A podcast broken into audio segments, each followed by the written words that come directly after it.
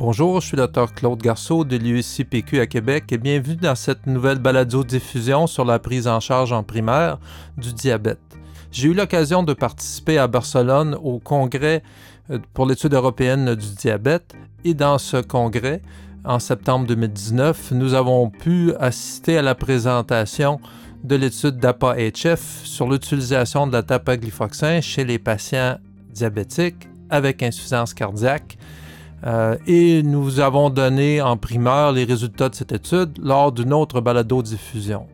Ce qui m'a intéressé particulièrement à cette présentation nouvelle de l'étude est de constater le peu d'effets secondaires que cette médication avait. Il n'y a, a, pas eu d'augmentation significative de l'hyperkaliémie, très peu ou pas d'augmentation de l'hypoglycémie, peu ou pas d'acidocétose, et en fait, la dapaglifloxin dans cette population s'avérait quand même un faible hypoglycémie orale, abaissant euh, l'hémoglobine glyquée de 7,4 à 7,2% Donc, euh, du côté des effets secondaires, euh, on avait un profil sécuritaire de la médication. Et ce qui était encore plus impressionnant, c'était de voir que les patients qui avaient reçu la dapaglifloxin en comparaison du groupe placebo euh, avait une diminution de la détérioration ou des événements rénaux aigus. Donc, euh, un profil de sécurité intéressant. Maintenant, reste à savoir comment dépister les insuffisants cardiaques en primaire. Euh, et donc, je me suis intéressé à deux autres sessions que je vais vous résumer bientôt. Donc, on sait que l'identification précoce des patients en insuffisance cardiaque est nécessaire. Et pour ce faire, on peut se fier à des signes ou symptômes comme la dyspnée, l'orthopnée, la dyspnée paroxystique nocturne, qui est l'essoufflement des patients la nuit qui doivent s'asseoir euh, pour être soulagés, la prise d'édème ou la fatigue à l'effort. Donc, euh, les symptômes, essoufflement, tolérance réduite à l'effort, fatigue, orthopnée, dyspnée paroxystique nocturne et édème des chevilles devraient être recherchés chez tous les patients âgés diabétiques qui ont déjà une atteinte cardiovasculaire significative. Les signes à l'examen physique sont quand même à la portée de n'importe quel médecin ou infirmière intéressé à la cause d'insuffisance cardiaque. On va rechercher les crépitants, l'auscultation pulmonaire, on peut regarder l'examen des jugulaires pour voir s'il y a une augmentation de la tension veineuse centrale, s'il y a un reflux hépatojugulaire, la présence d'un troisième bruit cardiaque ou d'un nouveau souffle cardiaque. Euh, la tension veineuse centrale doit faire quand même l'objet d'une initiation en clinique et on estime que la tension veineuse est le reflet de la pression euh, de remplissage du, de, fin de diastole du euh, cœur droit. Donc, elle est abnormale si elle est à 5 cm ou plus de l'angle de Louis. Donc, euh, cet examen devrait faire partie de votre armada lors de l'investigation de vos patients en communautaire. Mais comment faire le diagnostic précoce de l'insuffisance cardiaque? Donc, je pense que la première chose, c'est de regarder au dossier s'il y a une histoire d'insuffisance cardiaque ou d'hospitalisation pour insuffisance cardiaque. Rechercher au dossier du patient s'il y a déjà eu des échographies antérieures, s'il y a une notion de fraction d'éjection abaissée ou encore de dysfonction diastolique. De regarder les ECG antérieurs, de questionner le patient sur la symptomatologie propre à l'insuffisance cardiaque et de faire un examen physique rapide. Mais ce qui m'a intéressé euh, à plusieurs des sessions traitant de l'insuffisance cardiaque au congrès de diabète de l'ASD, c'est l'utilisation des biomarqueurs. Alors, commençons d'abord par l'ECG. Euh, évidemment, l'ECG est utile pour dépister des infarctus qui sont parfois silencieux chez les diabétiques, de rechercher la présence d'hypertrophie ventriculaire gauche, de fibrillation. Évidemment, un ECG anormal chez un diabétique augmente euh, la prévalence euh, d'avoir de la chance d'avoir de l'insuffisance cardiaque. Euh, l'échographie cardiaque n'est pas toujours à la portée des médecins de famille. On ne peut pas avoir souvent accès aux échographies cardiaques rapidement dans le milieu québécois. Donc, on préconise maintenant d'utiliser les BNP, les, biomarqueurs, pour augmenter euh, notre dépistage de l'insuffisance cardiaque. Alors, on parle surtout du BNP, le Brain Natriuretic Peptide, qui est produit par le cœur en présence d'insuffisance cardiaque lorsque les myocytes sont étirés.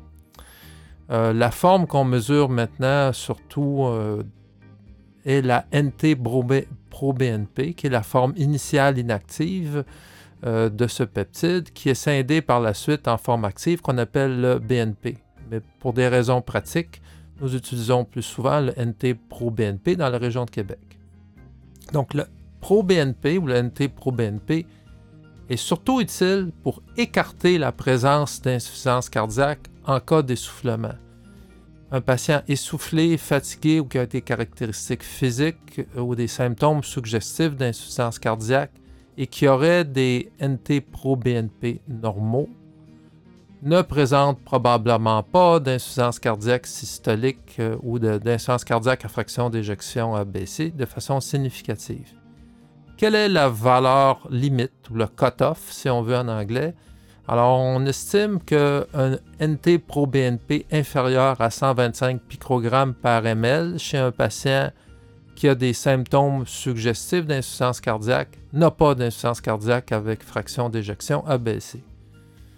Euh, et donc, euh, une des présentations qui a été très utile euh, au congrès de l'ASD est celle faite par Louis Akdoko, qui est un cardiologue américain et qui nous a rapporté un peu l'expérience des dernières années sur, le, sur l'algorithme de décisionnel pour dépister l'insuffisance cardiaque en communauté. Et donc, il nous rapporte des études qui ont été publiées par Boonen et De Winter dans European Journal Heart Failure en 2015. Alors, on a pris des patients euh, dans 21 milieux primaires en Hollande de 2009 à 2010. 581 patients étaient diabétiques de type 2 et euh, n'avaient pas d'insuffisance cardiaque. Ils étaient tous âgés de plus de 60 ans. Et on a fait de façon systématique l'histoire médicale. On a recherché les symptômes simplement d'insuffisance cardiaque. On aura fait un examen physique rapide. On a mesuré les BNP. On a fait un ECG et certains des patients ont eu par tous les patients ont eu une échographie cardiaque. Le diagnostic d'insuffisance cardiaque a été validé par des cardiologistes par la suite. Et donc, on sait que de faire l'histoire médicale du patient et de rechercher certaines caractéristiques physiques nous permettent de dépister 68% des patients avec insuffisance cardiaque. Si on ajoute la symptomatologie d'insuffisance cardiaque, on va chercher 80% Si on fait l'examen physique et qu'on trouve des signes d'insuffisance cardiaque, 82% Si on mesure les BNP, on va chercher 84% des patients avec insuffisance cardiaque. Et si on ajoute un ECG, 86% des patients seront euh, dépisté sans avoir utilisé l'échographie. Donc, euh, on a développé donc euh, un score ou un outil de dépistage d'insuffisance cardiaque qui est assez simple. Alors, si un patient diabétique se plaint d'essoufflement ou de fatigue en communautaire, l'insuffisance cardiaque est possible à condition qu'il ait un item supplémentaire positif. Alors, les caractéristiques euh, des patients ou de l'histoire, c'est l'âge de plus de 65 ans, la présence d'une maladie ischémique, d'un antécédent d'AVC ou de d'ischémie cérébrale transitoire, des signes de congestion cardiaque, c'est-à-dire des râles ou des jugulaires augmentés, la présence d'édème ou un foie augmenté de volume à l'examen, et ou des taux de BNP de NT-proBNP supérieur à 125 picogrammes par ml. Alors, si votre patient qui se présente pour dyspnée ou fatigue à votre bureau a soit les caractéristiques d'âge et de présence de maladie ischémique, ou encore des signes d'insuffisance cardiaque, ou encore NT-proBNP supérieur à 125 picogrammes par ml, ce patient mérite une échographie pour être euh, pris en charge par la suite par une, équipe d'insuffisance cardiaque s'il y a présence d'insuffisance cardiaque. Le problème des BNP, des NT-proBNP, est que ce marqueur n'est pas très sensible euh, pour dépister euh, la présence de l'autre type d'insuffisance cardiaque, pas celle de la fraction d'éjection ABC, mais celle de la fraction d'éjection euh, normale ou augmentée, ou préservée, ce qu'on appelait auparavant l'insuffisance cardiaque diastolique. Le problème aussi de l'insuffisance cardiaque à fraction d'éjection conservée est que l'échographie de repos n'est pas non plus un très bon indice. Et on estime que 18% des patients avec insuffisance cardiaque, euh, entre parenthèses, diastolique ou à fraction d'éjection conservée, ont des taux de PNP inférieurs à 125 euh, picogrammes par ml.